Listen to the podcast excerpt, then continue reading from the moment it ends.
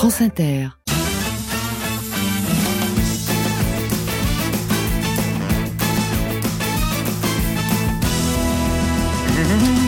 Et c'est la bande originale avec Leïla Kadouboudali, Lisa Delmoitier, Monsieur Tristan Lopin, Tanguy Bastureau, Daniel Morin. Bonjour, Daniel. Et notre invité, Marc Lavoie, évidemment. Bonjour Marc. Bonjour. Comment allez-vous? Bien, bien, très bien. Ravi de vous accueillir, pas spécialement pour parler, mais on, on l'évoquera évidemment, euh, de votre euh, carrière d'artiste, d'auteur, compositeur, interprète ou d'auteur de livres ou d'acteur, mais euh, de euh, compositeur ou de parolier d'un spectacle avec Fabrice Aboulker, votre copain de toujours, votre partner in crime depuis Oui. mais combien de, de décennies vous bossez ensemble? Ben, ça fait 40 ans, je crois. C'est ça Mhm. C'est ça, plus de la, ça s'appelle plus de l'amitié, c'est la fraternité. à ce C'est un frère, ouais. C'est ça frère, ouais. Le spectacle musical, donc, euh, des souliers rouges, on va en parler euh, évidemment jusqu'à midi et demi. Mais euh, d'abord, le blind test. Le principe du blind test, Marc, vous connaissez par cœur Oui, les règles. Voilà, il faut juste vous me donner votre prénom si vous voulez intervenir. C'est-à-dire. Si vous trouvez le titre. Ah oui, si je trouve. Voilà. Si vous trouvez le titre, euh, vous gagnez. C'est génial. Et vous savez ce qui a gagné Euh, Non. Rien. Ah, bah, c'est ça. La C'est France Inter. Exactement. C'est motivant. The show. Oui, step on my blue suede shoe. Un bleu. Non. Parce que Suède, ça a aucun intérêt. Non. Et ça?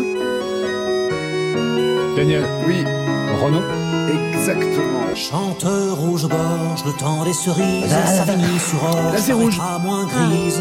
J'ai chose d'un côté, j'ai rouge de l'autre. Ah, Shoes, on pardon, j'avais pas compris. Vous trouvez le thème, hein. Daniel. Pump Up the Jam. Ouais. Et quel rapport Pardon Mais rapport La confiture, fraise, rouge. Non. Ah oui, les pompes, c'est ça. Il y a fait Elisa. Je mets tout ça dans mon coin. Quel rapport Bah, c'est pas nous qui bâton, en avec, avec, avec chaussures, j'ai pas trouvé grand chose. Donc quand j'ai trouvé pompe, Ouais. je me suis dit, allez, pompe, Ça chaussures, marche. ça passera. Ce que j'ai chopé là-dessus.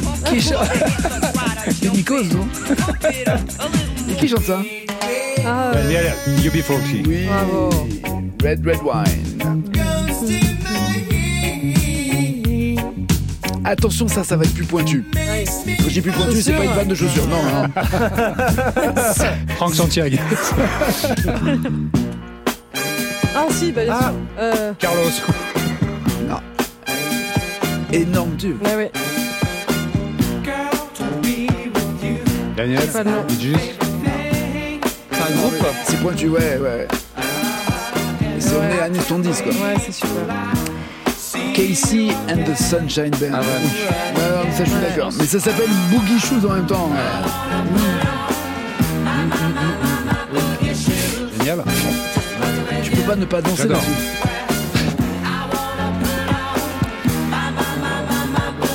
Vous aimez danser en boîte de nuit, Marc Non.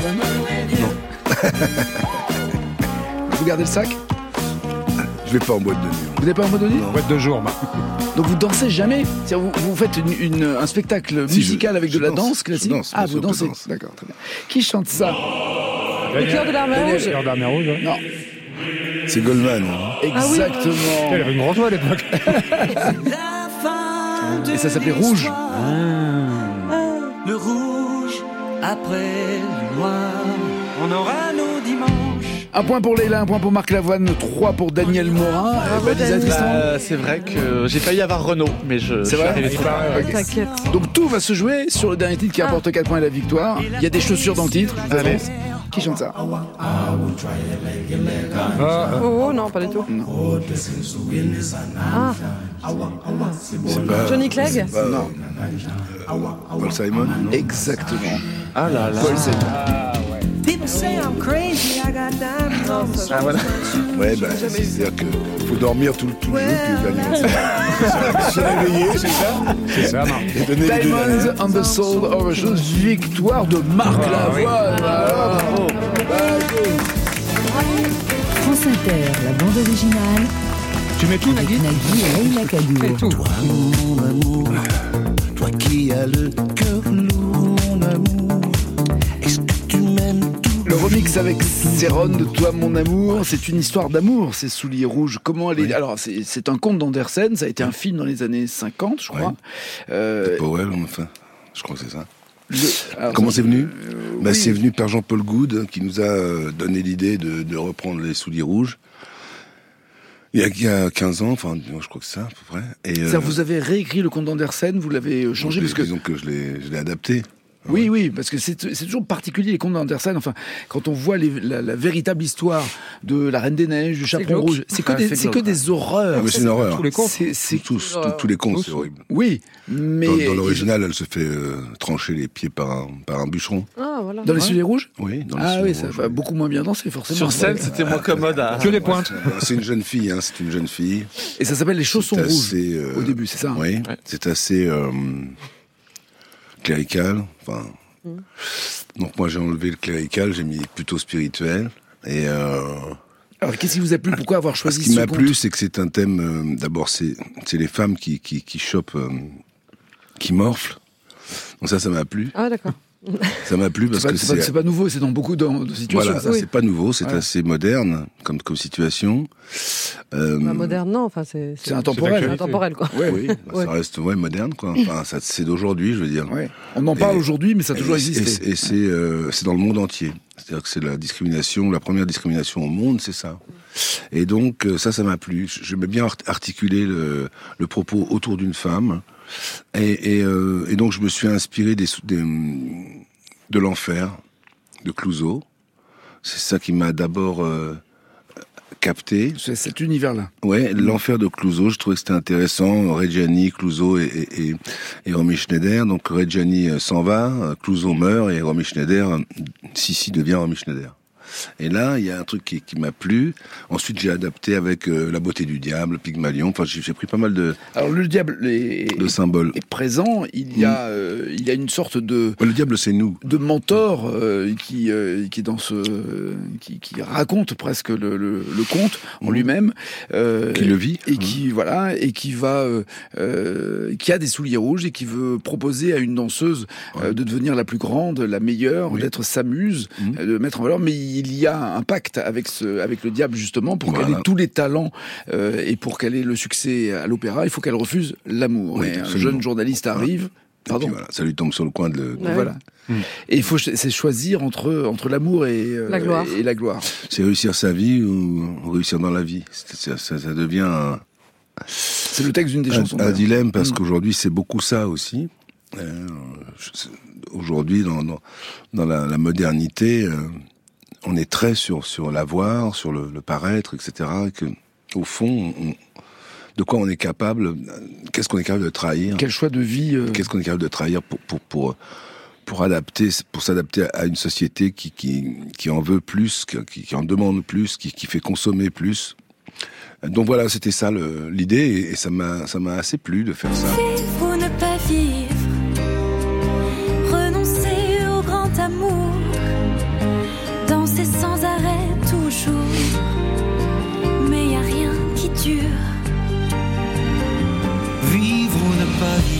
Céleste Hauser, Benjamin Sixou, Guilhem Valaillé, Oui. entre autres, la mise en scène de Jérémy euh, Lippmann, une mise en scène incroyable, impressionnante, avec des, des projections, avec des jeux de lumière, et puis il y a du monde sur scène aussi, ça danse énormément.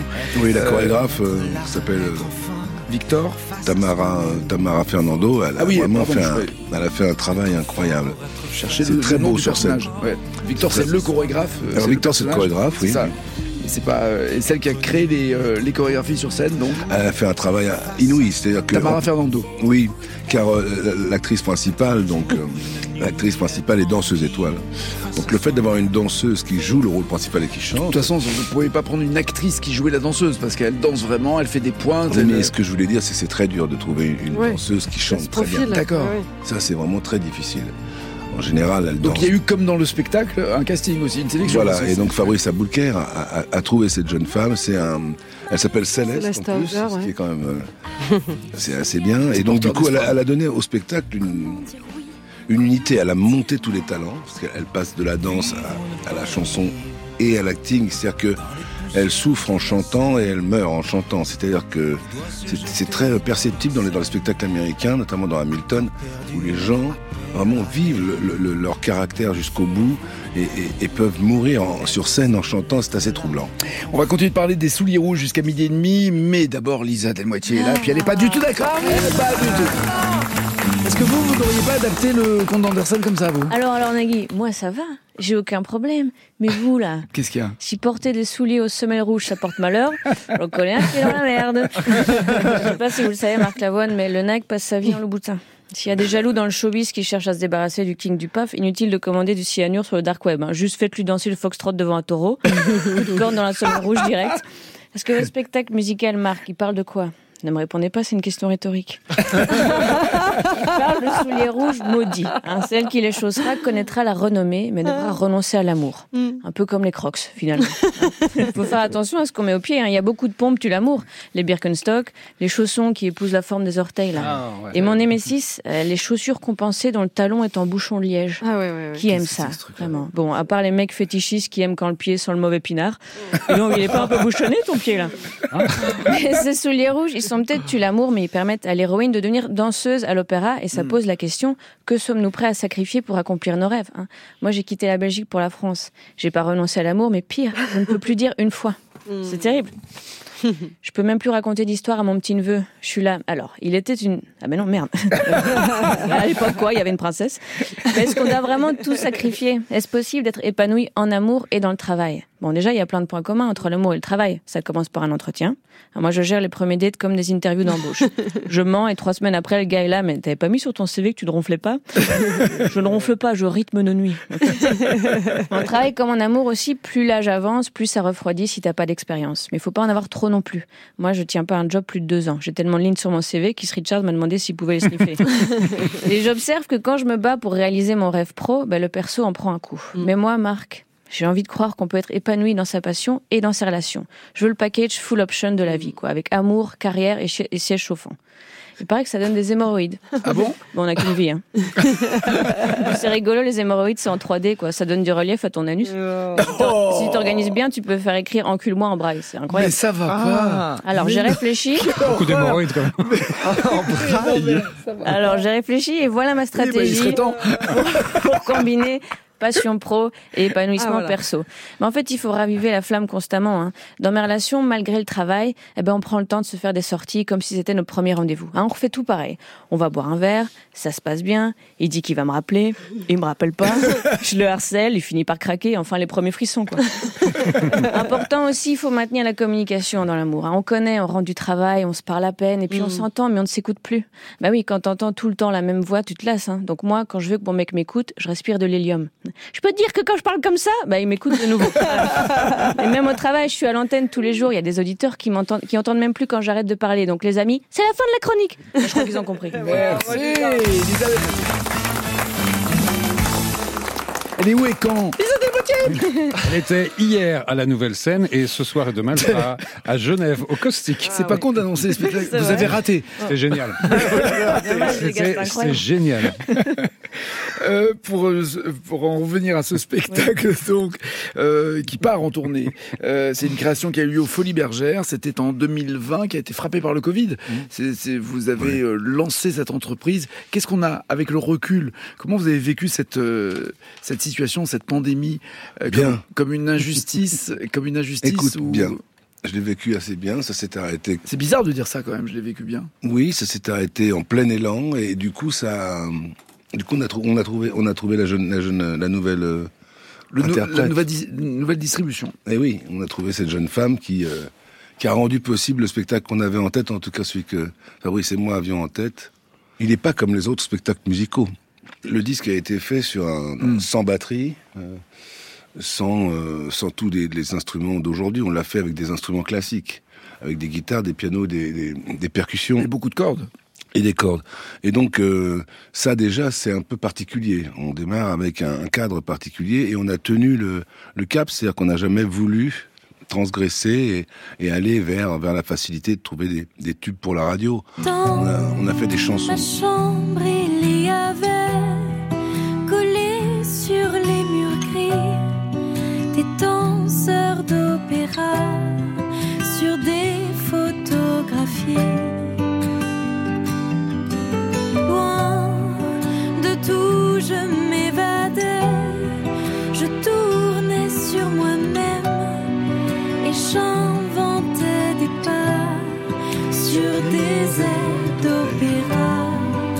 On est beaucoup à l'opéra. Théâtre à l'opéra.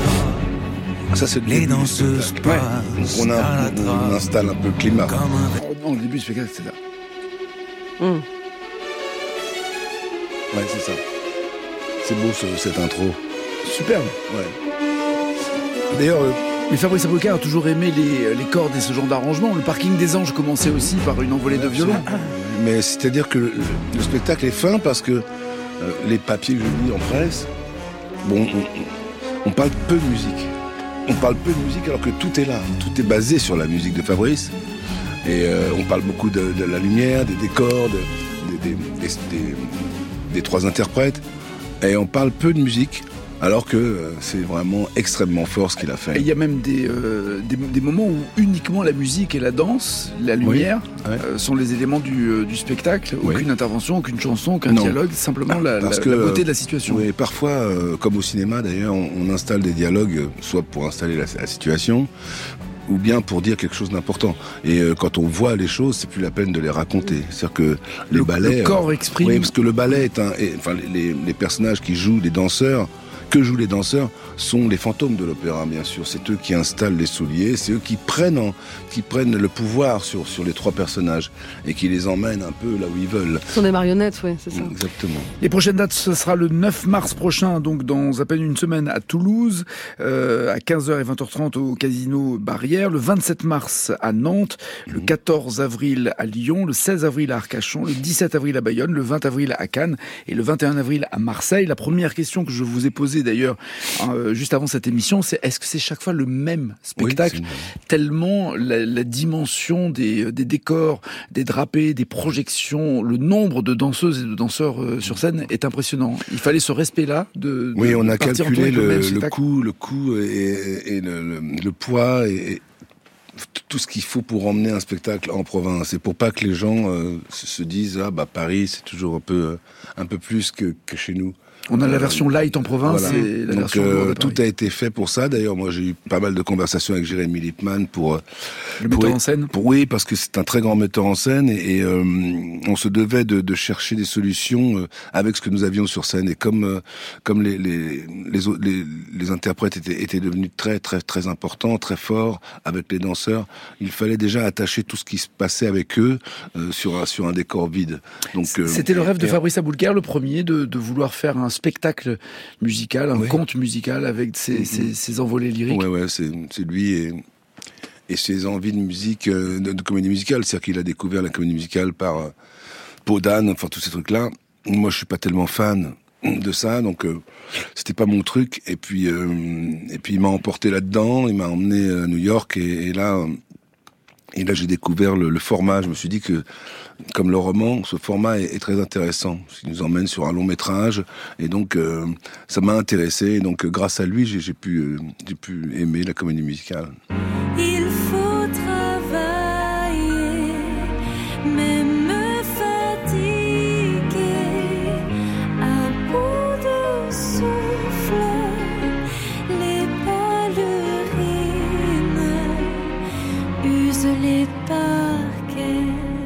Alors ce thème de la malédiction est très présent aussi. Oui. La malédiction des souliers rouges, la malédiction de la notoriété, du succès, de la reconnaissance. Euh, Oui, voilà. c'est ce que c'est ce que par moment on appelle le revers de la médaille. Oui. Euh, ça, euh, ça- il y a un écho particulier aussi ce thème-là dans votre vie, votre propre vie, de se dire Bah, quand une- on est artiste, il faut choisir entre le C'est une succès et question une vie permanente. normale.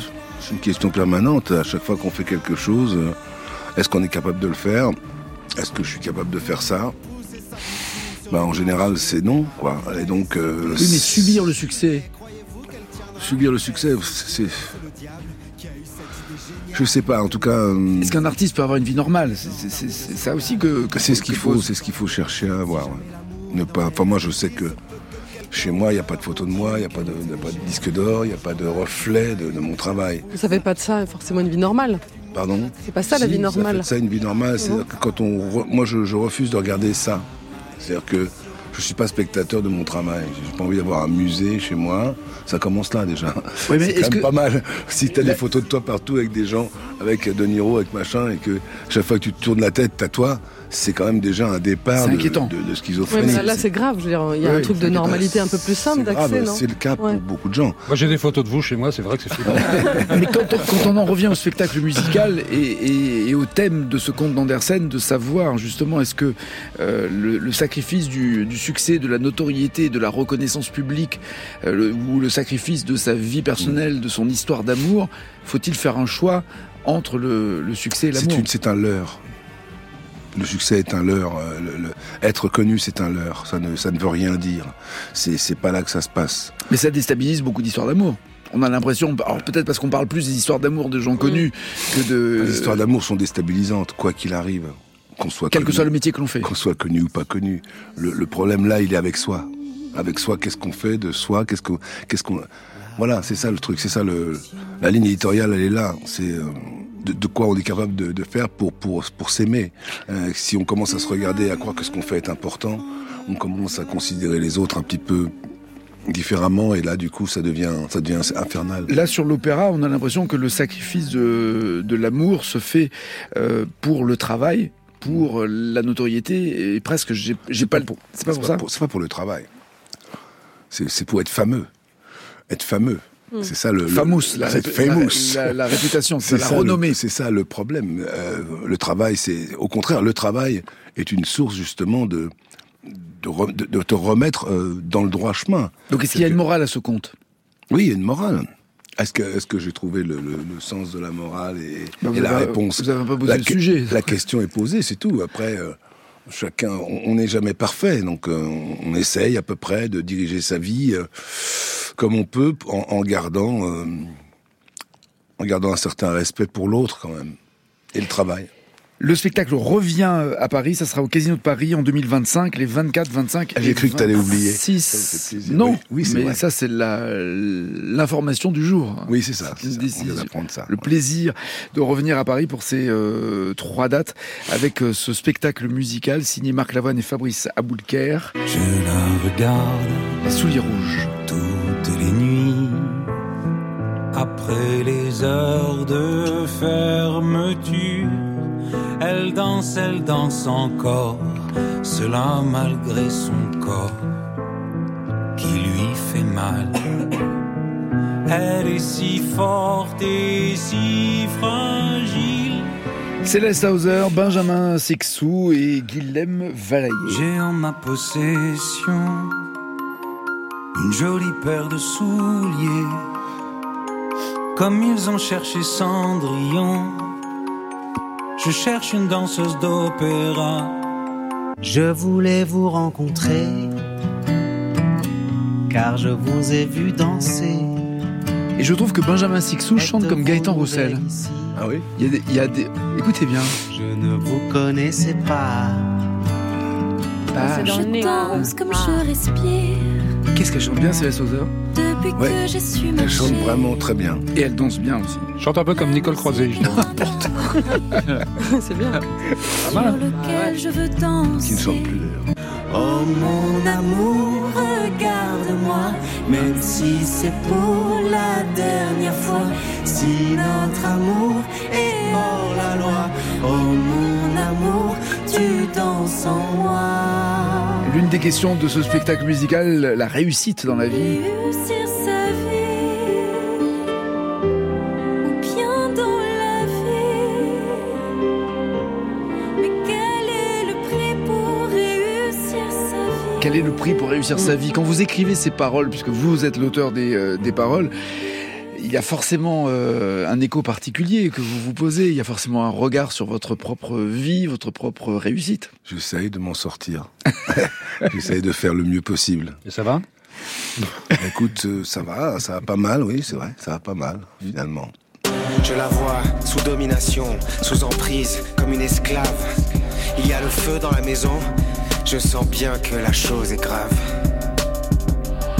Il y a quelqu'un, quelque chose, une force qui tire les ficelles. Il y a une véritable intrigue, hein, il faut le préciser quand même dans, dans cette, euh, dans ce conte, dans la manière dont vous l'avez euh, adapté, mise au bout du jour. Il y a un spectacle musical, mais vous avez raison, il faut insister sur la musique. Je me demande s'il n'y a pas finalement des, autant de moments où il n'y a que de la musique et du spectacle et de la danse, où on s'en prend plein la claque, des projections extrêmement bien réalisées en termes de, de lumière dans les drapés. Et puis après, c'est chorégraphie qui, euh, collectif. qui ont lieu. C'est- Exactement. C'est une aventure collective. On est tous. euh, C'est pour ça que je préfère le terme de spectacle musical que de comédie musicale parce que il faut pas non plus s'attendre à justement à des chansons qui viennent les les unes à la suite des autres. C'est une euh, tragédie musicale plutôt. ouais. Mais c'est le collectif qui s'est animé qui m'a vraiment ça m'a ça m'a fait du bien parce que euh, souvent euh, un, un- un univers de, différents tra- travaux comme cela, c'est compliqué à mettre ensemble. Et là, ils avaient l'impression, ils ont l'impression d'avoir fait du beau. Et, et, euh, les gens qui nous reçoivent le disent d'ailleurs. C'est intéressant de voir à quel point les, gens du théâtre sont des théâtres sont, sont intelligents et sont, sont sensibles parce que quand ils euh, quand ils, euh, programment une saison, c'est un risque à prendre à chaque fois pour un pour un bateau comme un comme un théâtre. Et ils sont ils, ils sont vraiment ils nous remercient d'avoir fait ce spectacle. il y a du monde sur scène en plus, euh, parce qu'on on, on cite évidemment euh, les trois rôles principaux, mais il y a beaucoup de danseurs et Ouais, danseuses il y a du autour. monde, ouais, ouais, il y a du monde. Non, puis il y a du monde, ils, ils sont très armés, c'est-à-dire que ce sont des immenses danseurs. Et la chance qu'on a, c'est d'avoir euh, des garçons et des filles qui dansent, mais c'est, c'est, ils dansent euh, avec euh, ce supplément d'être, d'être, d'être des personnages, si tu veux. Et, euh, et on voit les personnages, ils, se- ils- ils sont vraiment visibles, ils jouent euh, la comédie, c'est très très drôle, très très bon. Tamara Fernando pour euh, les chorégraphies, Jérémy Lippmann pour la mise en scène, la plume de Marc Lavoine, les notes de Fabrice Aboulkar, ça donne ce spectacle musical en tournée. Je vous redonnerai dates tout à l'heure. Les souliers rouges. Voici Monsieur Tristan Ah oui. Lopin. Il a tout sacrifié. Avant de commencer, j'ai une question pour vous, Marc Lavoine. On est d'accord que dans votre spectacle Les Souliers Rouges, les gens chantent vraiment Ouais. Oui. Ouais, non, je demande parce que dimanche dernier, le rappeur Kenny West, euh, qui se fait maintenant appeler Ye, était à l'Accor Arena pour son nouvel album euh, Vulture 1 et c'était pas un concert, c'était une listening party, Ouais. une soirée écoute. En gros, les gens sont venus à l'Accor Arena pour écouter l'album de Ye, en présence de Ye, mais le mec n'a même pas pris le micro une seule fois. Une chance que n'ont jamais eu les fans d'Affida Turner. Ces fans, à lui, sont donc venus euh, voir gesticuler un mec vêtu entièrement de noir en cagoule intégrale. Au point où on en est, ça aurait très bien pu être Fabrice de la régie. Mais bon. Même à Raka, il paraît que les gens ont trouvé que c'était un peu too much d'être autant habillé, c'est vous dire. Même s'il a daigné enlever sa cagoule en fin de show. Waouh! Tout ça avec des places comprises entre 90 et 200 euros pour une soirée. Écoute, après il paraît qu'il y avait pas mal d'enceintes, donc euh, niveau son c'était super quali, qui a permis à tout le monde de bien écouter les paroles de ses chansons, les lyrics. Faut savoir que Kanye euh, est surtout connu pour ses prises de paroles plutôt controversées euh, depuis quelques temps, voire antisémites, puisqu'il a confié euh, être fan d'Hitler, qui je trouve personnellement n'a jamais été le meilleur DJ berlinois. Enfin, ce n'est que mon avis, je suis pas un professionnel de la musique. Mon morceau préféré depuis 2017 étant Despacito. Je ne m'en lasse pas. À chaque fois, j'ai l'impression d'être sur une plage à Cuba devant un coucher de soleil avec un mec qui me fait danser et boire des caipirinhas. Enfin bon, j'adore. Bref, ces propos ont créé de vives polémiques ces dernières années à tel point qu'il s'est excusé en décembre dernier, juste avant la sortie de son album. Hasard du calendrier, on n'en doute pas. Excuses qui prennent tout leur sens puisque dans son nouvel opus, dans un des morceaux, il rappe Comment je pourrais être antisémite, je viens de baiser une Jewish bitch. Que Non. des good vibes chez notre Kanye, ce qui ne dérange pas plus que Quel ça les fans du rappeur qui, à la sortie de sa listening party, confesse majoritairement ne pas être d'accord avec sa manière de penser, mais qu'il a tant apporté à la, mu- à la musique qu'il est indispensable de faire la part des choses et on est rassuré. Franchement, aujourd'hui, avec la cancel culture, tous ces gens dont on voit les carrières se briser pour un petit dérapage de temps en temps, c'est fou, on ne peut plus rien dire. Donc vraiment, ça réchauffe le cœur de voir que certains ont encore un peu de discernement. Rappeurs, réalisateurs, animateurs, auteurs problématiques. J'ai surtout envie de dire beaucoup de bien-pensance dans tout ça. Aussi, j'invite toutes celles et ceux qui n'ont pas froid aux yeux et aux oreilles à ma Watch Me Get Drunk party. Ok. Chez moi. Yeah, Tous baby. soirs. Tous les soirs. Je ne suis pas en tournée. C'est 90 euros l'entrée et vous pouvez euh, passer la soirée à me regarder, me mettre une tôle en dansant et en chantant sur du Britney. C'est du live pour le coup avec des légères fausses notes qui peuvent aller avec. On n'a rien sans rien. Je porte pas de calgoule, mais il y a de fortes chances que je finisse par la après ça en twerkant sur le visage de quelqu'un et ça, ça fait plaisir. Ah oui. Merci. Salopards. Il enlève sa calgoule pour aller, pour aller où? Ah, il l'enlève souvent, je peux te le dire. Le, le 7 mars, il sera à Genève. Le 9 mars, il sera à Breuillet. Et ce soir, il est au Féminin de Bordeaux. Allez-y, allez-y. Il reste deux places. Faut-il aimer pour soi? Faut-il aimer pour l'autre? Faut-il aimer cent fois? Aimer plus que les autres? Faut-il aimer l'amour? Mais ce que j'aime en fait, c'est dans les paroles. Alors, la musique est euh, entraînante et, euh, et elle fait tourner, elle fait tourner la tête et apporte beaucoup d'émotions. Et les paroles, elles- chaque fois, il y a une portée. Peut-être pas une morale, mais une réflexion en tout cas. Elles sont pas juste là pour. euh, Non, mais c'est vrai. Elles sont, elles sont, euh, elles sont dans. Oui. Non, mais je, j'insiste là-dessus. C'est pas. on- Tout n'est pas dans la légèreté. Euh, Bah, elles sont réfléchies, elles sont pensées et elles aident à l'enjeu, à l'enjeu du du spectacle. Bah oui, c'est vrai que j'ai essayé de faire ça. Mais si c'est réussi, bah, réussi. merci beaucoup. Merci beaucoup. Mais c'était le challenge. Bah, non, on ça on n'écrit pas des chansons de la même manière pour un spectacle musical Ah, qui, raconte une histoire globale. Ouais, Il y a pour, deux euh, genres de chansons. Celle-ci, elle peut être extraite. Elle peut être chantée dans un spectacle. Vivre ou ne pas vivre, je la chante sur scène, moi. Euh, Celle-là, j'aimerais bien la chanter un jour parce que elle, contient des, des, des, des choses que, que je ressens. euh. C'est-à-dire que s'aimer à se haïr, etc. Donc, euh, ouais, j'essaye de, j'essaie de faire des chansons avant tout. Après, il y en a qui sont directement concernés par le, par le spectacle, la- l'opéra, la danse, les- tout- toutes, les, toutes les expressions qu'on peut avoir, Nijinsky, etc., bien sûr. Et puis, de temps en temps, une chanson comme ça qui. Celle-ci me plaît, me touche beaucoup, donc euh, voilà. Mon amour, regarde-moi, même si c'est pour la dernière fois. Si notre amour est hors la loi, oh mon amour, tu danses en moi. Ne me laisse pas. Reviens vers Les mélodies sont magnifiques.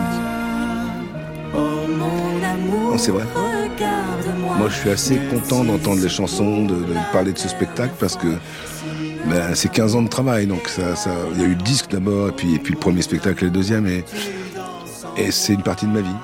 Donc, euh, je suis content de l'entendre.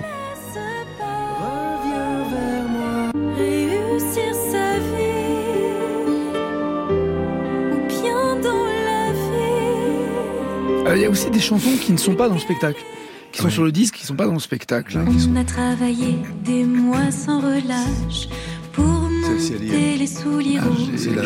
C'est le final, hein, La troupe, quand elle. re- la C'est le, le rappel, quoi. au rythme des souliers rouges. C'est un rêve, Celle-ci n'y est pas. c'est une Non, mais il y a des, des options pour Mais parce qu'il y, a eu- tard. parce qu'il y a eu des coupes, parce qu'il y a eu. Non, c'est des bonus tracks, euh, c'est-à-dire qu'il y a des chansons qui sont. euh, et qu'il est difficile, qui n'est pas sur le, sur, sur, sur le spectacle non plus. te parler, un peu comme autrefois.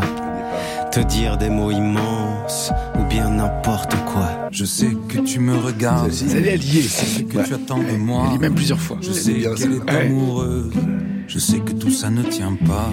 On continue par les souliers rouges avec Marc Lavoie, notre invité, jusqu'à midi et demi. On va évoquer la musique dans votre vie, celle que vous écoutez, celle que vous avez créée également.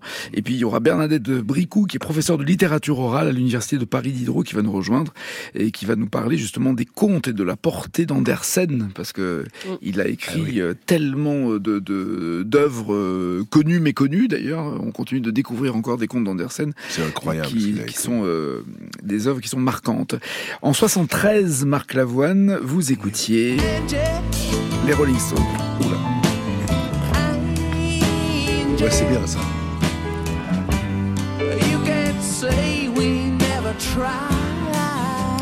Il y avait les Stones et puis aussi il y avait la découverte Je suis venu te dire que je m'en vais. de Gainsbourg. Et c'est un choc. C'est un choc la découverte de Gainsbourg avec ce titre en particulier. Vous parlez d'un choc musical qui a ébranlé peut-être toutes vos certitudes sur la musique à l'époque. Ouais. Bah, J'étais jeune, hein, À quoi ça tient, ouais 73, j'avais 11 ans, donc. euh, Comme ça ressemble tellement à, des- à un classique aujourd'hui, qu'est-ce qui se passe dans votre... bah, je sais pas, je l'ai vu à la télé, euh, en costume, euh, débraillé un peu, euh, avec un orchestre euh, derrière. Il devait fumer, non, à l'époque, à la télé? Ouais, il fumait sa cigarette. C'était. euh, Je me suis dit, c'est- différent. Il y avait un parfum, il y avait quelque chose de différent. C'était, ça m'a donné envie de de fumer, de faire ça, de fumer. Non mais 11 ans, on, on entend une chanson sur un- une séparation, sur un divorce. Qu'est-ce que l'on comprend Qu'est-ce que l'on capte? Je sais pas, des- je je sais pas si j'ai compris la chanson. mais Je sentais qu'il y avait un chagrin, je sentais qu'il y avait quelque chose de qui était brisé chez, chez, chez- chez cet homme-là et ça m'a touché profondément et il y avait autre chose. Et donc j'ai voulu aller voir ce que c'était. et voilà, et j'ai fait de la chanson. C'est vrai. Vous l'avez rencontré? Oui, je l'ai rencontré. Oui. Et la première fois, vous vous souvenez?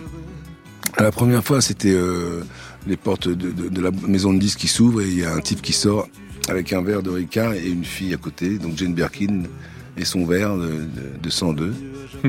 102, c'est parce qu'il y avait deux fois la Et dose c'est vrai que 51. C'était impressionnant parce que dans la maison de disques, il y avait Léo Ferré, il y avait Barbara, il y avait Georges Brassens, il y avait quand même du, monde et euh, c'était vraiment euh, la maison de disques, quoi. C'était une maison dans laquelle les artistes venaient, il y avait des directeurs artistiques qui existaient encore à l'époque, etc.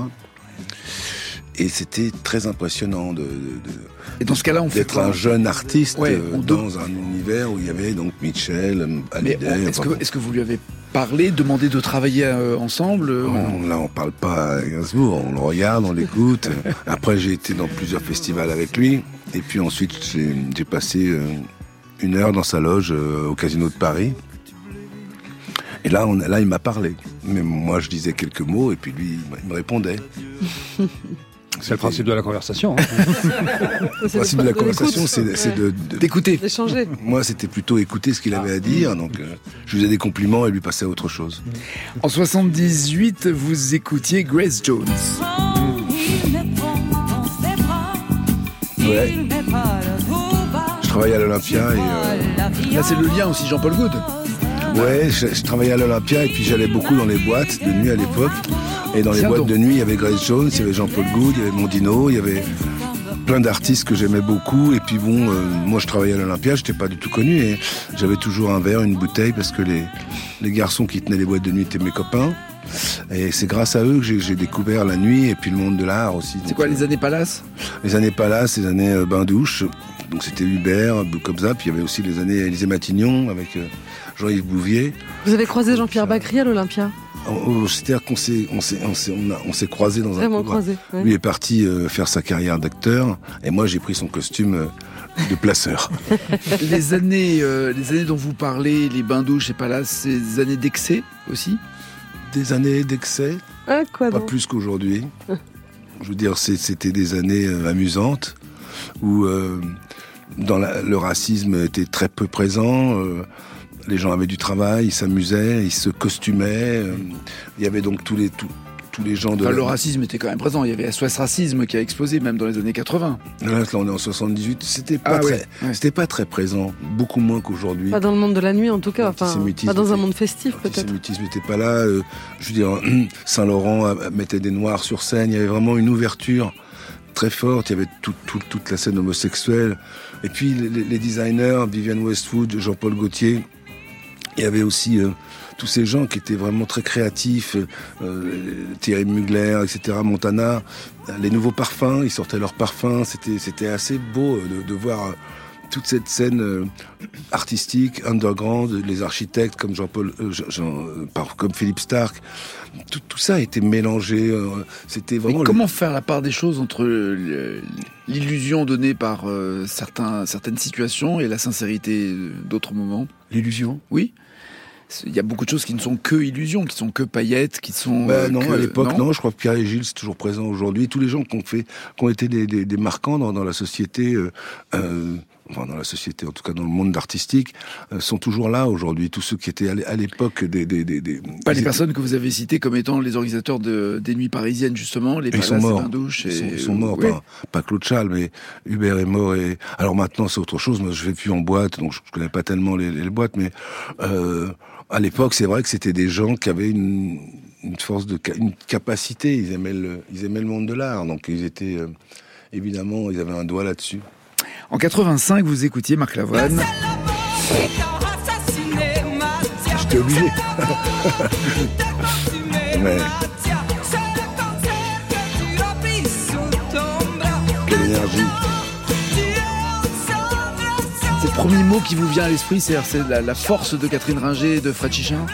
C'est un ouragan, hein. c'est un ouragan, et- mais euh, ouais, elle, a balayé complètement ma vie. C'est-à-dire que quand je l'ai rencontrée d'abord, et puis quand on a travaillé ensuite ensemble, ça a été prodigieux. belle ouais. Ouais, jusqu'à aujourd'hui, c'est vrai que j'aime bien avoir des nouvelles d'elle, prendre de ses nouvelles, euh, euh, savoir comment elle va, parce que c'est un ouragan, c'est vraiment un ouragan avec une tendresse, avec une- un respect, une fidélité. Enfin, c'est quelqu'un d'extrêmement que j'aime beaucoup, vraiment Et beaucoup. puis on est en 85, ce sont aussi les années... Elle a les yeux revolver. Elle a le regard qui tue. On a eu la chance de- d'avoir des tubes en même temps. Ça, c'était euh. Ça vous, important. ça vous fait quoi de réécouter la version originale? Pour vous, c'est le même bonhomme ou c'est euh, Oui, c'est ou pas c'est un, mal. ou c'est un gamin ou c'est un gamin Non, non, c'est la votre votre voix a évolué aussi. Ah bon Si. Non, pas trop. Elle est plus C'est grave. quand même, c'est Elle quand est- même mieux maintenant. hein. Elle est plus, elle est plus, elle est plus Elle est grave aujourd'hui. Elle est plus grave aujourd'hui, non Oh, non, non, j'arrive à faire les aigus encore. Ouais. Mais euh, on avait des tubes à l'époque. J'en ai un peu, j'en ai toujours d'ailleurs. C'est difficile de faire des tubes à mon âge. C'est ça qui est dur. Faire des tubes à 23 ans, c'est facile. Faire des tubes à 60, c'est plus dur. Le parking des anges, c'est euh, très cinématographique comme euh, référence. Oui, c'est, euh, bah, le cinéma a toujours été très présent dans, ma- réflexion et aussi dans, mon échange avec les chansons. Quand j'ai fait le- le- l'enfer de Chabrol, ça m'a donné beaucoup d'idées. Là, c'est Pasolini qui m'avait donné, qui m'a, voilà, j'ai trouvé que mon père m'avait dit, tu, verras, il, il est pas mort pour des raisons d'amour, il est mort pour des raisons politiques. Et c'est vrai qu'il il avait perçu le truc et, et ça m'avait marqué. Donc j'avais fait cette chanson comme ça en pensant à Pasolini. Mais bon, c'est pas. Alors après, c'est cinématographique parce que le fait d'avoir fait l'album à Londres avec avec euh, avec le Royal Philharmonic Orchestra, ça, ça a donné ce côté John Barry cinématographique, etc. Et vous jouez quelques années plus tard d'ailleurs dans l'enfer de Chabrol. Oui. On a parlé de l'enfer tout à l'heure euh, pour Ouais. euh, les souliers rouges, mais il y a l'enfer de Chabrol. Donc première expérience en tant que comédien, Ouais. ouais, avec Bah, Emmanuel Béard, Oui. François Cluzet. Ça- vous souriez quand on parle de film, vous avez un- une image qui vous vient, un beau souvenir? Ben, c'est Chabrol. C'est-à-dire Mm. que c'était. D'abord, j'ai la chance d'avoir pu faire un film avec lui, d'être resté sur le tournage après avoir terminé mon rôle, d'être resté 15 jours de plus la- au combo pour, pour voir comment il faisait. Euh, c'est le même texte exactement que, que, que Clouseau. Il a repris le texte absolument euh, dans, à la virgule. Et puis Ch- Chabrol, ça, bah, on s'en remet pas quoi. Je me suis parmi de. Il y a des, des personnages que j'ai rencontrés dont, dont je me suis jamais remis, c'est Chabrol et Trintignant. Mm. C'est vrai que c'est pour ça qu'aujourd'hui, je suis moins tenté peut-être d'aller faire un peu d'aller faire du cinéma parce que bon. euh, Il faut que le réalisateur vous plaise à ce point-là. Vous dites que Chabrol vous a accouché sur grand écran, que c'était un, un cinéaste que votre père aimait beaucoup. Ça fait quand même. Ouais, c'est beaucoup. Là. Alors ça, c'était un Trintignant. Ma mère adorait Trintignant, mon père adorait Chabrol, donc je rencontre les deux. Ouais. Euh, Vous réglez, des- c'est psychanalytique. les hein. mêmes Vous- années. Vous, non, vous réglez des comptes. c'était- C'était fou, quoi, de, de, de pouvoir toucher, Ouais. de pouvoir réussir le rêve de mes parents, Mm. euh, de leur apporter un, un morceau de, de ce qu'ils m'ont donné, de, de leur rendre. Et, et c'est vrai que les deux personnages, euh, j'ai vraiment pas été déçu parce que euh, ils m'ont ouvert leurs bras comme des parents le font. C'est-à-dire qu'ils ont été absolument incroyables avec moi. Parce qu'il y a toujours le risque d'être déçu de rencontrer, de côtoyer des, euh, des personnes que l'on admire? Ça arrive peu quand même. J'ai peu de mauvais souvenirs. moi. En 2011, vous écoutiez Amy Winehouse.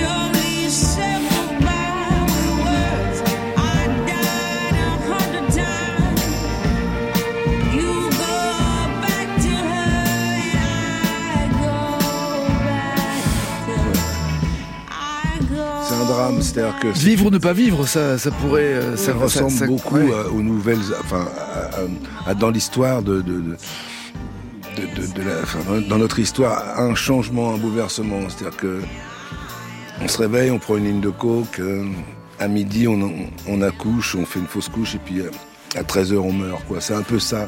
C'est un peu ça. euh, et et, cette femme qui a été brûlée, qui a été, hum, c'est- très Qui très. est, qui est tombé dans les excès. Enfin, on l'a poussé un peu là-dedans, on l'a pas aidé à. C'est très, c'est très violent, quoi. C'est très violent. C'est tout, c'est le drame de, de, de- de ces gens, de Marilyn Monroe jusqu'à jusqu'à Amy Winehouse. C'est-à-dire que ce sont des gens qui. Alors, elle disait une chose, elle disait euh, l'alcool n'est pas bon pour la santé. C'est vrai. L'eau et le lait non plus. C'est-à-dire que bon, il y avait, il y avait forcément une, Cette vieille phrase. forcément une dérision, enfin une sorte de dérision avec la mort, Ouais, avec euh, lâcher prise aussi et, et de ne rien faire. Co- Comment se protéger euh, de ça? Comment ne pas se brûler les ailes avec ces Euh, excès on, bah, on peut pas ne pas se brûler les ailes. Parce que euh, je crois que les artistes sont des, des gens qui sont, euh, enfin que les, pas que les artistes, hein, mais enfin ils sont, euh, ils sont un peu cassés parce que le fait de vouloir absolument euh, travailler sur sur ces sujets-là, comme on peut parler de Patrick Devers, euh, c'est dangereux dans dans la tête et donc euh, ils peuvent pas faire autrement, ils peuvent pas faire autre chose. Enfin, la, limite est euh, de ne pas trop s'abîmer soi-même, mais surtout de ne pas abîmer les autres. Parce que Mais c'est- Michel Berger, par exemple, bon, il, il- il s'est abîmé lui-même. Il avait un- une telle anxiété, une telle, une telle angoisse qu'il en est mort. Euh, Et quand on prend les Oui, artistes, mais pas- il n'est pas mort d'une overdose ou il n'est pas mort. Il est euh, mort d'une overdose, enfin pas d'une overdose Bah évidemment, mais il est mort d'une overdose d'angoisse. Euh, c'est important quand même. Non mais c'est vrai. Après, tous les artistes meurent pas euh, dans des circonstances. euh, Non. On peut mourir de vieillesse. On peut- Absolument. on peut mourir. euh, Peter O'Toole, par exemple. ouais. On- Enfin, il est mort, ivre mort. Oui, alors ça, c'est les exemples. Alors, on va en trouver d'autres. Tous les- non, des artistes tous- torturés. tous les- non, mais tous les artistes, trouvez-moi- tous les artistes sont pas trouvez-moi- alcooliques. Torturés. Je pense que Micheline Prel, qui nous a quittés récemment, n'est pas morte défoncée. Voilà. Je, je- je pense J'ai pas l'impression que que Vianney, par exemple, n'est pas. euh, Alcool- Ah, ça c'est sûr. alcool et drogue, c'est pas forcément le combo. Moi, je bois pas. Et l'eau, Non, mais et l'eau, c'est pas je bien. sais pas, moi, Ouais. je, je sais, j'ai pas de réponse, j'ai pas de réponse à ça. Je veux dire, chacun fait Mm. comme il peut, Ouais. euh, il résiste comme il peut. Euh, à- à- ça, ou pas. Qu'est-ce que c'est qu'un être humain? C'est quelqu'un qui est fragile, qui arrive, qui essaie de faire un peu comme euh, comme il peut pour y arriver. Je, je, je- je n'ai pas de, j'ai surtout pas de, De mode d'emploi. réponse. Non, J'ai pas de réponse et puis Alors, il y a de- des êtres humains- J'ai pas de jugement non plus. Il y a des êtres humains qui sont exceptionnels, qui sortent du lot, comme euh, Andersen et ses contes. Bernadette Bricot nous a rejoint. Bonjour, madame. Bonjour. Bonjour. Bienvenue à ce micro. Vous êtes auteur de La Clé des contes aux éditions euh, du Seuil. Et toxicomane. Et- Alors, Comme Andersen. voilà. Non, mais, Mais en, qui- qui est- en vous écoutant, je pensais à cette euh, magnifique image de Rivière sans retour, la dernière, où Marilyn Monroe, Kay, abandonne dans la poussière du chemin les souliers rouges, qui étaient euh, des souliers liés à, sa vie de femme de saloon en perdition pour partir vers une vie nouvelle qu'elle s'est choisie. Et je, trouve qu'il y a là un écho à ce spectacle magnifique qu'on vient d'évoquer. Et vraiment, c'était, vous, disiez, voilà, on est au bord, on- sur une sur une sorte de crête, et, je, je pensais à ça. Je crois qu'il y y, a quelque chose de, de très fort dans cette image-là. Pour en revenir à Andersen, euh, qu'est-ce qui fait que l'œuvre d'Andersen est culte? Je crois qu'elle Malgré est- les horreurs qu'il a écrites. Parce que, euh, Oui, ouais. je crois qu'elle est culte pour euh, à la fois parce que comme l'œuvre des frères Grimm ou comme euh, celle de Calvino en Italie ou comme celle de Perrault, même si le nombre des contes est beaucoup plus petit, on est en face d'un trésor de la mémoire vive, de la mémoire populaire, mais aussi et d'abord parce que c'est une œuvre qui est très proche euh, de, de l'évocation d'une misère, d'une pauvreté, d'une vulnérabilité que l'on vient d'évoquer. Et à ce titre, c'est comme une chambre d'écho pour toutes les émotions humaines. Moi, ce qui me frappe dans l'œuvre d'Andersen, c'est qu'elle a été constamment revisitée par euh, les arts, par la littérature, par le cinéma, par la musique, par l'opéra, par la peinture. Et euh, votre spectacle, euh, que vous portez et qui vous accompagne depuis 15 ans le montre. Parce que sur cette scène, entre ombre et lumière, entre voilement et dévoilement, entre présence et absence, mais je trouve qu'il y a une sorte de, de mise en écho de tous les arts. Vous disiez, Marc Lavoine, que c'est difficile de mettre en résonance les arts et, et, et l'œuvre s'y prête et le conte s'y prête. Parce que le conte est une forme ouverte. Pourtant, pour en revenir à Andersen, elle est souvent, euh, euh, son histoire est souvent euh, édulcorée, arrondie, euh, transformée, euh, pour ne pas choquer, parce qu'il y a des horreurs qui sont écrites Ouais. euh, à la base. Est-ce que c'est, il se servait justement de ces, de ces situations pour choquer, pour euh, émouvoir, pour faire réfléchir? Je, je crois que c'est une œuvre euh, qui se nourrit d'abord et qui s'éclaire par euh, le récit d'une vie, et en particulier d'une enfance dont on sait beaucoup de choses. Elle a été terrible. Le père, euh, qui avait des sympathies jacobines peut-être, s'engage dans l'armée napoléonienne en 1812. En 1814, il revient pour mourir chez lui. Andersen a 9 ans. Il est né dans une famille où il y a une quinzaine de personnes qui vivent ensemble dans euh, de petites pièces. C'est une maison misérable. Et à partir de la mort du père, il va être entouré par un, un univers qui est pour l'essentiel un univers de femmes, une mère blanchisseuse qui le jour lave le linge des autres mais qui la nuit boit, là on retrouve l'alcool, euh, une grand-mère aigrie par les épreuves de la vie, un grand-père qui n'a plus toute sa tête et qui ne distingue plus véritablement le, le réel et l'imaginaire, une sœur, une demi-sœur qui va euh, se prostituer dans le bordel de Copenhague que tient sa tante, on est vraiment dans une misère qui est une misère totale et qui va accompagner une enfance. Une enfance pendant laquelle le jeune Andersen, on peut le penser, n'a pas de modèle pour se construire. Vous voyez, c'est le vilain petit canard dont parle Cyrulnik, c'est-à-dire euh, un- une vie, une vie douloureuse et une vie douloureuse où on va devoir passer, traverser des épreuves. Cyrulnik dit que la résilience, c'est l'art de naviguer dans les torrents et on en est tous là. Il y a beaucoup d'épreuves dans une vie. Il y a beaucoup de traversées des ténèbres. c'est la résilience d'Andersen que d'écrire? Ah, parce qu'il faut quand même Je crois. décider de prendre la plume à un moment donné.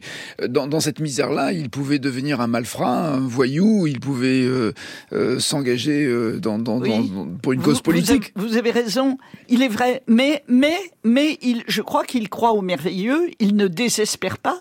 D'abord, il est investi en quelque sorte par l'environnement familial d'une mission qui est celle de prendre sa revanche, de faire sa place au soleil, de montrer en quelque sorte au monde qui il est. Et très jeune, il rencontre une euh, voyante qui lui prédit qu'il est promis à un grand destin. Il le croit. Il croit à sa chance, il croit à son étoile, il part à Copenhague à l'âge de 14 ans où il va euh, faire toutes sortes de petits boulots, écrire, commencer à écrire, avant d'être repéré par un bienfaiteur qui lui donnera accès aux études. Et puis à- au- aussi à la royauté. Il va finir conteur pour les enfants du roi du Danemark. C'est, c'est- je oui, sais mais pas vous un brûlez les étapes, vous êtes un homme impatient. Ça, c'est vraiment... Non, mais puis Pas du vous, tout. Vous, vous parliez, vous parliez de, de, de son rêve de, de notoriété et, euh, et d'exister. Mais est-ce que les histoires qu'il racontait, par exemple, aux enfants du roi du Danemark, étaient euh, pour les, les, les chaussons rouges, hein, c'est le titre euh, de, de- du comte d'Andersen, euh, finissaient par euh, les, les pieds euh, tranchés par un bûcheron, avec, Alors- des, avec des horreurs qui peuvent donner des cauchemars à des enfants. Oui, je, je, je ne sais pas quelle histoire il racontait aux enfants du roi du Mais Danemark. vous êtes d'accord que certaines Ah, histoires d'accord. peuvent, vous êtes d'accord que certaines mais, histoires peuvent donner des mais, cauchemars. euh, Christian IX, mais ça, c'est quand même une consécration à la fin de sa vie qui s'assimile à ce, au piège de la notoriété. C'est le miroir doré. Parce qu'avant de raconter des enfants euh, au roi du Danemark, il a écrit, euh, en choisissant cette forme, ce genre décrié et méprisé qu'est le conte, pour les enfants du monde entier, et, et aussi, et au-delà, pour euh, les, les enfants qui demeurent en nous. Parce qu'il y a toujours un Non, enfant à, à- à à l'époque- consoler. Absolument, il faut cultiver l'enfant qui est toujours euh, en nous. Mais est-ce que à l'époque il n'y avait pas les moyens de diffusion qu'il y a aujourd'hui, donc il pouvait pas se dire euh, en 1800 et quelques à Copenhague, je vais écrire pour les enfants du monde entier. C'est très vrai. Il a d'ailleurs commencé, il a beaucoup écrit, et il a commencé par écrire euh, des romans et des récits de voyage. C'était un grand voyageur. Alors il s'est, il s'est promené dans toute l'Europe, parfois à pied, euh, parfois il est allé jusqu'en Orient. Il publiera un récit de voyage qui s'appelle Le Bazar en Orient, et il a été très vite connu euh, hors de son pays, hors du Danemark, en dialogue avec euh, Dickens, avec Lamartine, avec Heinrich Heine, avec euh, avec euh, des avec Dumas, avec Hugo, qui ont reconnu en lui des qualités d'écriture, alors que dans son propre pays, euh, il était perçu comme un personnage inclassable, un peu arrogant. euh, il- comment dire, il avait besoin de s'affirmer, il avait construit un personnage, c'était un homme difficile à comprendre, extrêmement vulnérable. Et donc, vous voyez, il y a aussi l'idée de quelqu'un qui ne se trouve sa place nulle part. Et la place, je crois qu'il l'a trouvée dans l'écriture. En tout cas, vous racontez bien. Ça, ça donne envie de se plonger dans votre Un vrai oui. conte. de se plonger dans la clé des contes aux éditions du Seuil. Merci Bernadette Bricou d'être venue à ce Merci micro. Euh, Tanguy nous a rejoint. Bonjour Tanguy. De quoi vas-tu parler dans la dernière Je vais vous parler des araignées. Il y a une nouvelle espèce d'araignée géante et invasive qui est arrivée aux États-Unis. Donc ça va parce que c'est là-bas, donc ils les mangent. Mais si elles arrivent en France, Nagui, on est fichu. Ben oui. Marc Lavoine est notre invité jusqu'à midi et demi pour parler des souliers rouges qui partent en tournée partout en France et reviendront à Paris en 2025.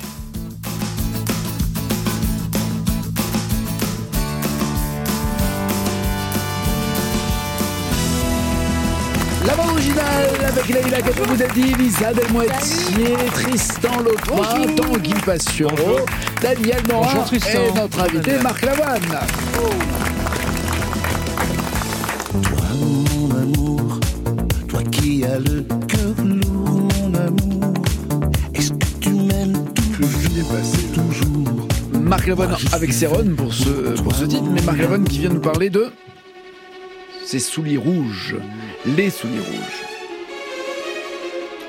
Ce spectacle musical qu'il a co-signé avec Fabrice Aboulker euh, se joue en tournée en toute la France le 9 mars prochain à Toulouse, à 15h et 20h30 au Casino euh, Barrière. Le 27 mars, ça sera à Nantes, le 14 avril à Lyon, le 16 avril à Arcachon.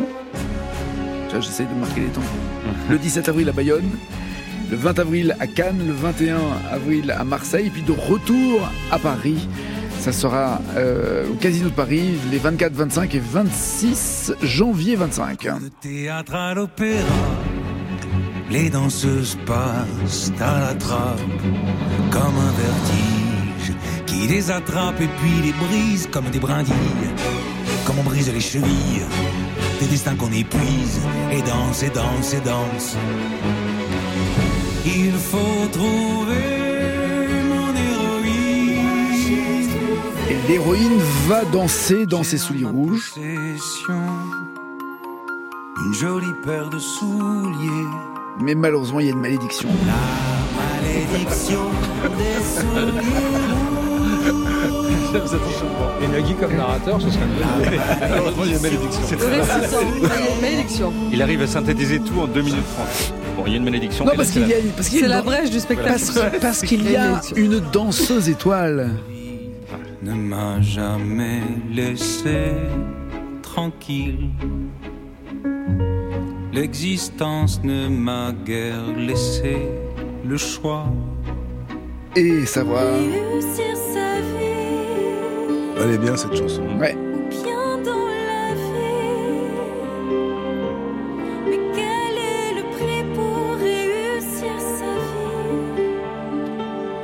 En tournée avec Céleste Hauser, Benjamin Sixou et Guilhem Valaillé.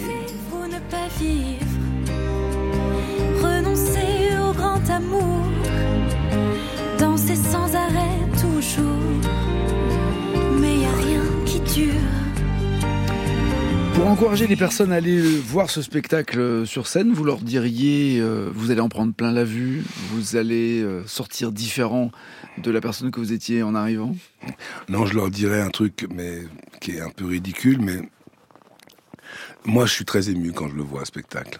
Je suis très ému. euh, j'ai du mal à me retenir même, parce que c'est c'est un spectacle qui est très émouvant. Voilà, c'est ça qui est. Et les, enfants qui viennent ou les, grands-parents qui viennent ou les parents ou les frères et sœurs sont euh, émus de la même émotion. On est là, on, regarde ce spectacle et on est profondément bouleversé. C'est moi, c'est ce que ça me fait.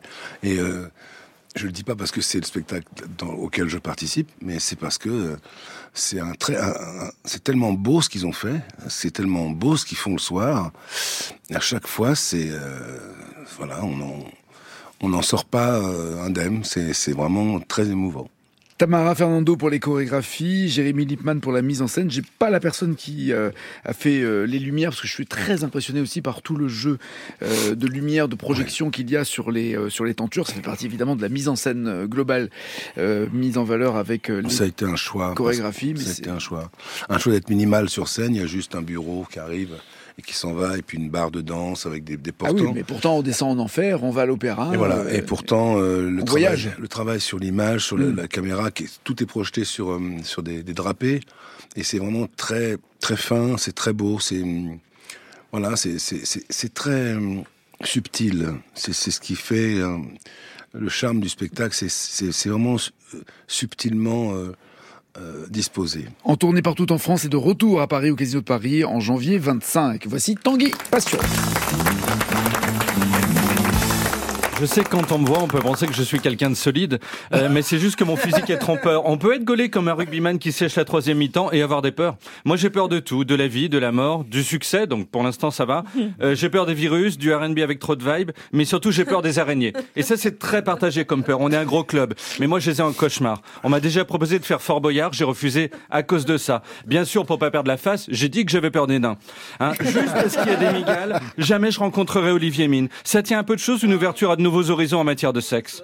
Je pourrais le dire à l'équipe de prod, mais, mais j'ai peur qu'en sachant ça, ils me foutent justement dans les migales. Vous savez comment sont les gens de télé? Vicieux, perfides. Juste pour faire des images, ils pourraient enfermer Jordan Bardella dans un camp de réfugiés à Mayotte.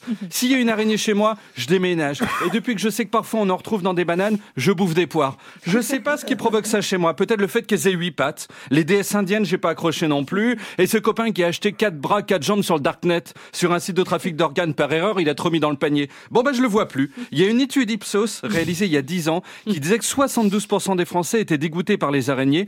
73% en ont déjà écrasé une en jetant dessus un livre. Moi je lis sur iPad, j'en ai cassé 17 comme ça. Je soupçonne l'Apple Store de mon quartier d'introduire des araignées chez moi parce qu'à moi seul je fais la moitié du chiffre de la boutique. Après pour être sûr que l'araignée soit bien morte, il faut acheter, il faut y jeter un livre épais. Si vous partez sur le Philippe Besson qui se finit après 4 montées de désir et 12 interrogations quant au sens de la life, bon, la bête vit toujours. Pour être certain de l'avoir, je recommande l'achat de Navarre, roman de 386 pages chez Fayard. Si vous visez la tête avec, vous pouvez même flinguer un ragondin. Hein, dans les villes gérées normalement, ça n'a pas d'utilité, mais à Paris, ça peut vous sauver la vie. Hein, J'en ai lancé un exemplaire à la gueule de Daniel Morin. Il a posé une ITT de 24 heures. C'est pour ça que lundi, il était absent. ça, bah Son oui. arrivée sur Nostalgie avec l'émission Viens Poupoule, 4 heures de mix de chansons d'avant-guerre, ne commence qu'en septembre. Eh Alors d'après l'étude dont je vous parlais, une personne sur trois peut se montrer tendre avec son conjoint juste pour que l'autre se débarrasse de l'araignée. Donc en cas d'orgasme excessif, je vous le dis, mettez-vous plutôt en dessous et inspectez le plafond. Il y en a une. Non, cette personne ne vous aime pas, grandissez. 6% des Français se déclarent même prêts à partir dormir à l'hôtel en cas d'araignée chez eux. Après, il faut être un, un arachnophobe riche. Hein, si vous êtes au SMIC, vous n'avez pas d'autre choix que d'affronter vos peurs. C'est pour ça que Bernard Arnault a jamais fait Colanta. Et hier, j'étais sur Internet, sur semfrexit.com, le site des souverainistes très chaud sur ta région. Quand par hasard, je suis tombé sur un article du site Géo. Vous voyez Géo Ouais. Hein, Les voyages, la Ouais. nature, les animaux. Le seul humain à avoir eu sa photo dedans, ça doit être Yann Arthus Bertrand. Et encore un jour Ouais. où il papouillait un marcassin. Titre de l'article Des araignées géantes et invasives sur le point d'envahir les villes américaines. J'ai cru que, j'ai cru que j'allais crever. À cause du terme euh, araignée géante. Pour moi, ça commence à 2 cm. J'ai à l'araignée le même rapport qu'ont la plupart des hommes à leur pénis. En fait, les scientifiques sont formels. L'araignée Joro, qui vient d'Asie, est arrivée aux États-Unis dans un abricot, une commode, pire import, on ne sait pas. Le problème est que ces araignées font 8 cm de diamètre et qu'à chaque ponte, elles débitent 400 œufs chacune. Dans un pays où il n'y a aucune aide sociale. Donc elles se reproduisent juste pour nous pourrir, nous. Hein, à sa naissance, le bébé araignée Joro crée une toile semblable à un parachute qui lui permet de parcourir 160 km. Si nous on était pareil, on pourrait enfin se passer de la SNCF. Ça ferait bizarre de voir papy englué dans une toile arriver à Dax en volant, mais bon, on s'habituerait. L'étude scientifique sur les araignées Joro dit en plus qu'à terme, elles vont dévorer les autres araignées. C'est le grand remplacement. Chez Reconquête, ils doivent déjà être là-bas en train de les filmer. Alors Alexa Schultz, co-auteur de l'étude sur ces araignées invasives, déclare elles sont là pour rester, elles se plaisent bien en ville. Elle ajoute, elles pourraient bien se retrouver dans des endroits où vous n'imaginez pas qu'une araignée se trouve. Et là, je vois que je vous connais bien, parce que je sais que les trois quarts d'entre vous ont pensé à l'anus. Tout ça pour vous dire que sans la mondialisation, qui fait que des produits d'Asie se retrouvent aux USA ou chez nous, il n'y aurait pas d'araignées Joro. Donc j'ai appelé Nicolas Dupont-Aignan. Voilà, et à deux avec une visseuse, euh, on a prévu de se retrouver tous les dimanches matins dans les Pyrénées pour édifier une première barrière. Je veux dire, sept ans que je suis à la bande originale. J'écoute avec respect vos délires sur les valeurs de gauche et le vivre ensemble, mais là c'est trop grave. J'en ai plus rien à foutre. Tant qu'on avait des Maliens ou des Érythréens, je disais rien. Mais moi je suis pas né en France pour me taper des araignées invasives. Dans deux mois déjà, ce sera le retour des frelons, on ne sait pas où, qui font la taille de ta petite sœur.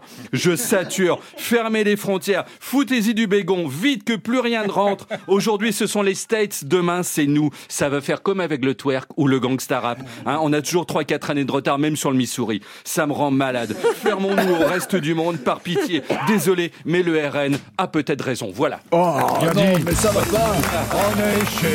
J'avais envie de mettre un peu d'ambiance. Ouais, tu- dingue. Tu finis là-dessus. Oui, oui. Pourri Ah ma ouais, journée. toi. pas peur, hein Tanguy C'est a, fou. a donc une araignée au plafond. Oui, et son nouveau spectacle, attention, passera à Montauban le 30 mai. Et donc, euh, jeter son euh, roman euh, Navarre pour tuer les araignées. Mais non, Elles, elles t'ont rien fait, les araignées T'as déjà été piqué par c'est parce qu'il les tue. Mais non, mais ça fait rien. Je une peux pas m'en approcher réellement. C'est vrai? Ouais, Je vraiment. suis désolé. Vous avez des phobies, Marc Lavoine? Non. Aucune? Non. C'est gentil, une araignée. Faut laisser Je suis tranquille. pas fanat des araignées, mais j'ai pas une phobie. Moi, je vois un gros avantage à une toile d'araignée, c'est que ça attrape les moustiques. Bah ça- oui. ça- ça- ça- ça- pas les tuer. Il y a plein de... Oui, c'est ça Un truc qui s'appelle les moustiquaires aussi, non Non. Il y, a- il y a un cycle. Il y a les pesticides Ah oui. aussi. Oui. Ah oui, non, non, ça-. Sur France Inter, Nagui, vous pouvez pas dire ça sur France Inter. Vous savez, c'est interdit. interdit. Nous, nous parlons des Souliers Rouges avec Marc Lavoine. Ce spectacle en tournée partout en France est de retour au Casino de Paris en janvier 25. Il y a d'autres événements Oui. culturels, Leïla. On cherche un nom d'auteur de roman, un auteur très attendu. Ça fait deux ans qu'il n'a pas publié. Son livre vient de sortir ce mardi. C'est un vrai page turner. Euh, on connaît cet auteur. On l'a déjà reçu dans cette Joël émission. Dicker. Absolument. Ah C'est. Joël Dicker qui sort un animal sauvage, le nouveau-né de cet auteur suisse qui a fondé euh, sa propre maison d'édition il y a peu de temps, euh, qui avait connu un grand succès avec la vérité sur Harry Kéber, qui fait à nouveau la une de l'actualité et qui espère avec Et cet animal encore sauvage. Kéber, ça continue Non, c'est encore autre chose. C'est pas la suite, là, non? Non, je crois pas. je Je, croyais. je crois pas. En tout non. cas, on peut tuer les araignées avec parce qu'à chaque fois, c'est des gros C'est des pavés. Ouais, Oui. c'est énorme. C'est- c'est- Mais ça se lit vite. Du coup, Oui, oui. pour le public, c'est cool parce que comme ils attendent longtemps que ça sorte, ils se disent voilà, au moins on le lit pas en 15 jours, euh, vraisemblablement. Un animal sauvage doit donc euh, envahir euh, toutes vos librairies. Il y a un- un- une sortie massive qui est prévue. Euh, on va parler un peu de littérature avec vous, euh, Marc Lavoine. Vous avez publié en, en 2015 L'homme qui ment, un, un récit autobiographique. Euh, on sait que l'écriture fait partie de votre quotidien, que ce soit dans la chanson ou dans euh, la création de spectacles. Qu'écrivez-vous en ce moment? Euh, trois livres. Trois? Le, le roman, enfin le roman, le prochain roman s'appelle Quand arrivent les chevaux. Donc c'est un roman sur sur ma mère. C'est les- disons les 15 derniers jours de ma mère. C'est une comédie. Il sortira donc en janvier. D'accord. Voilà, Chez et puis, et puis, euh, chez Fayard. D'accord. Et, euh, et puis euh, les deux les deux autres livres que je, je prépare. Il y a un, un livre euh, de portraits que je, je fais depuis longtemps, donc c'est un- avec des flashs sur les sur les, les noms des visages. Euh, pourquoi c'est- pourquoi lui, pourquoi elle. Des photographies associées à des textes c'est pas des photographies, c'est des Des dessins. des dessins. Des dessins. Et puis un, un livre. euh, bon là, c'est un peu un secret. C'est un, un livre important pour moi parce que. Voilà, j'ai rencontré quelqu'un il y a quelques années que j'ai donc j'ai fait l'entretien avec lui pendant quatre heures euh, chez lui et puis bon cette personne est, est- est morte et, euh, et j'aimerais bien sortir ce, ce- ce- ce document avec euh, C'est une personne que l'on connaît? Oui, oui, avec dans la marge des, des comment je me sentais, comment c'était l'approche, comment comment il était à ce moment-là. C'est un artiste? C'est pas un artiste, c'est euh, C'est un homme euh, important? c'est un résistant. voilà. Mais Donc c'est trois ouvrages. Mais que- votre démarche, pardon, de le rencontrer, de lui parler, voilà. était intentionnelle déjà pour écrire un livre sur Non, lui c'était pas intentionnel pour écrire un livre, c'était pour, pour, pour avoir ces, ces images que je gardais pour lui, euh, pour, pour, pour, pour, lui sa mémoire. pour lui servir. Et, et, euh, et puis là, je me suis dit, euh, c'est pas mal de d'en faire un livre.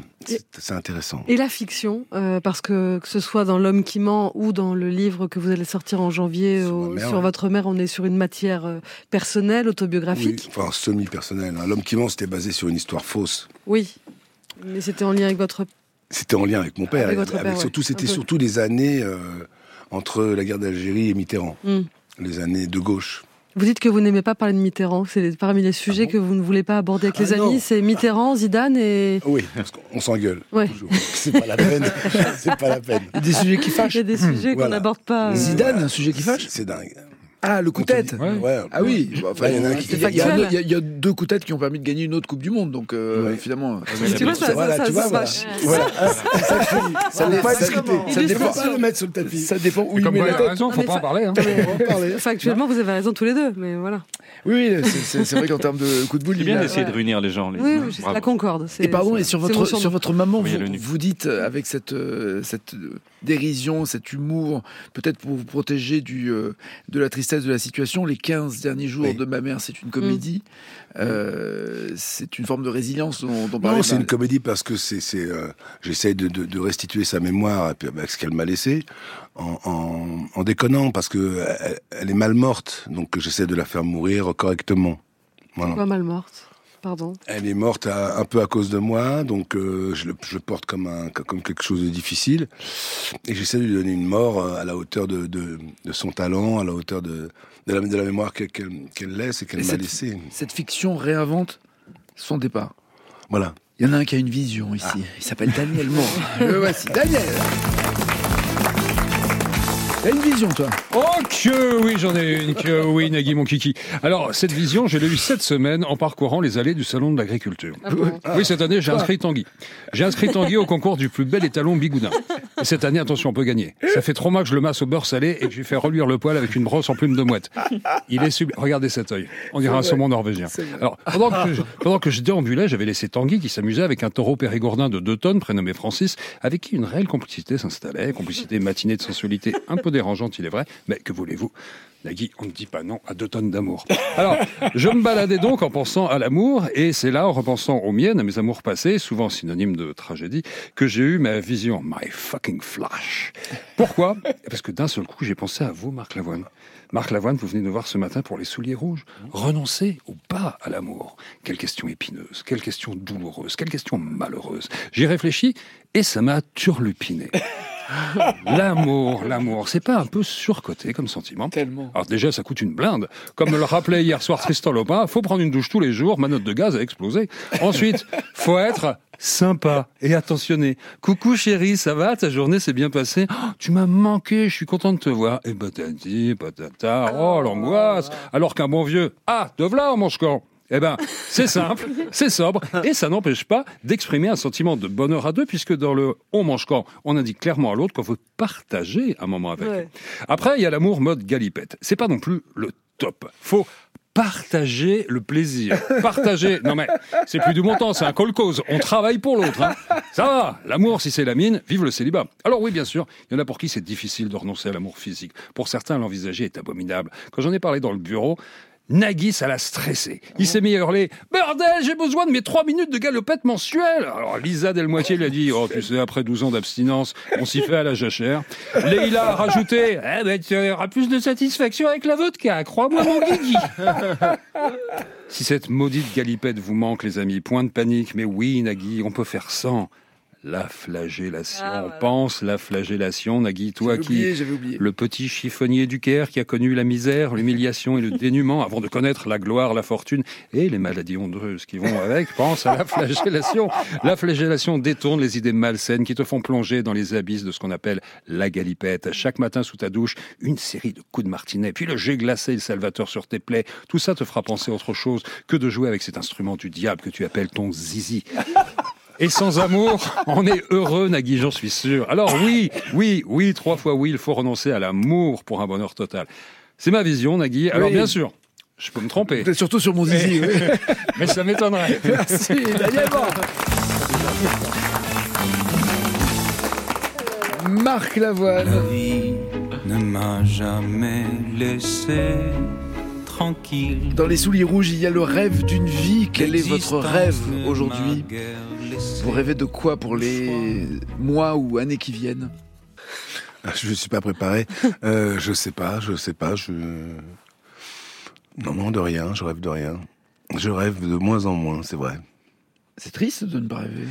Oui, c'est vrai que c'est assez triste. ouais. Mais bon, euh, il y a d'autres choses. euh, Je vis. Euh, les souliers rouges se partent en voyage justement et avec euh, cette tournée partout en France et pas uniquement à Paris. Le retour à Paris sera au Casino en janvier 25. Sinon d'ici là, le 9 mars à Toulouse, le 27 mars à Nantes, puis en avril à Lyon, Arcachon, Bayonne, Cannes et Marseille. Marc Lavoine sur scène euh, avec son groupe, ses chansons, ses nouvelles chansons et pas le spectacle musical. Là, il y a aussi un- une date qui est euh, arrêtée. Non, euh, il y y a un gros projet oui, de, de, de scène avec un disque que je suis en train de faire en ce moment. Et voilà, donc ce sera en, en 2025. Toujours Fabrice Abouker et vous, ou il y a d'autres? Parce que Euh, Gaëtan Roussel, par exemple, avait participé aussi à votre travail, et puis il y a souvent des duos féminins. Euh, Voilà, c'est un projet particulier. Pourquoi vous en parlez pas? Bah, Parce que j'ai pas envie d'en parler. C'est c'est- gênant. C'est gênant. Ouais, c'est ça, c'est gênant. Mais non, mais vous le connaissez le projet, Bah, donc dites-le. parlez-en, vous. Bah non. Je, je fais un disque euh, symphonique sur quelques chansons que j'ai écrites et, euh, et donc il y aura un, un- un projet de spectacle autour de, de cet album. Ce sera l'anniversaire des yeux Revolver et euh, l'album s'appelle Revolver, voilà. Ouais, T'as raison, c'était pas Comme les intéressant. Et il y a les, yeux revolver qui est encore un clin d'œil à votre maman Beatles. parce que c'est Oui. Ah bon, ouais alors les Beatles pour les arrangements et le côté symphonique peut-être. Abbey Road et puis votre maman qui euh, utilisait cette expression tu, Ouais. euh, tu as les yeux revolver c'était euh, l'expression que vous aviez empruntée à Ah, votre maman et comme ça on boucle la boucle avec le livre qui sera publié chez Fayard en, euh, dans le courant de l'année c'est ça en janvier Exactement. merci mille fois Marc Mmh. Lavoine d'avoir été merci notre beaucoup. invité Merci des excuses à Oui, présenter ah, bah, Daniel évidemment. On vient d'en parler. hein. Désolé pour les villes de province qui vont accueillir les souliers rouges. Oui, Marc Lavoine m'a avoué en off que pour des raisons de budget, dans certaines villes, ce sera une version cheap, la version Mais summer, non. qui s'appellera les tongs orange. Oh, ça va, les gars, c'est les vacances. hein. non Désolé pour tous les auditeurs malvoyants qui nous écoutent et qui, depuis plus d'une heure, cherchent à se procurer un exemplaire de l'anus en braille, cité par Isabelle Gauthier. Alors non, les amis, c'est juste une image un petit peu dégueulasse utilisée par notre amie chroniqueuse psychopathe. Désolé enfin pour tous nos auditeurs puristes qui cherchent à savoir d'où vient l'expression très particulière employée par Nagui, à savoir... on s'en prend plein la claque On s'en prend plein la claque. Ça ah ne veut ça rien dire, ça Non, ne vient de rien dire. Ah Nagui, non, il est comme vivement ça. les vacances d'été hein. Il est entre l'AVC et le coup de génie, hein, souvent. hein. Ah ouais. Il compacte se prendre une claque et s'en prendre plein la gueule. Tenez, hier, on a eu droit à un mélange entre j'ai envie de pisser, il faut que j'aille aux toilettes, avec j'ai envie de toilette. Voilà, c'est Nagui, il va toujours à l'essentiel. C'est ça. je, je sais même pas quand je l'ai dit. Ok, d'accord, c'est pas grave. Je vais consulter. Les souliers rouges. Merci Marc Lavoine d'être venu. Merci beaucoup Nagui, Portez- merci infiniment. Portez-vous bien. Prenez soin de vous. Et lundi, nous recevrons Agnès Jaoui et William euh, Lebguil parce que. Oh, mais ouais C'est passé mais tellement. mais, ouais, c'est- mais parce que t'étais pas là lundi. Tu- pas là Moi non plus, remarque. Voilà. C'est ta semaine la plus courte ever. ever. Euh, Agnès Jaoui, William Lebguil, passez une très belle journée, bon week-end. À lundi. Ciao.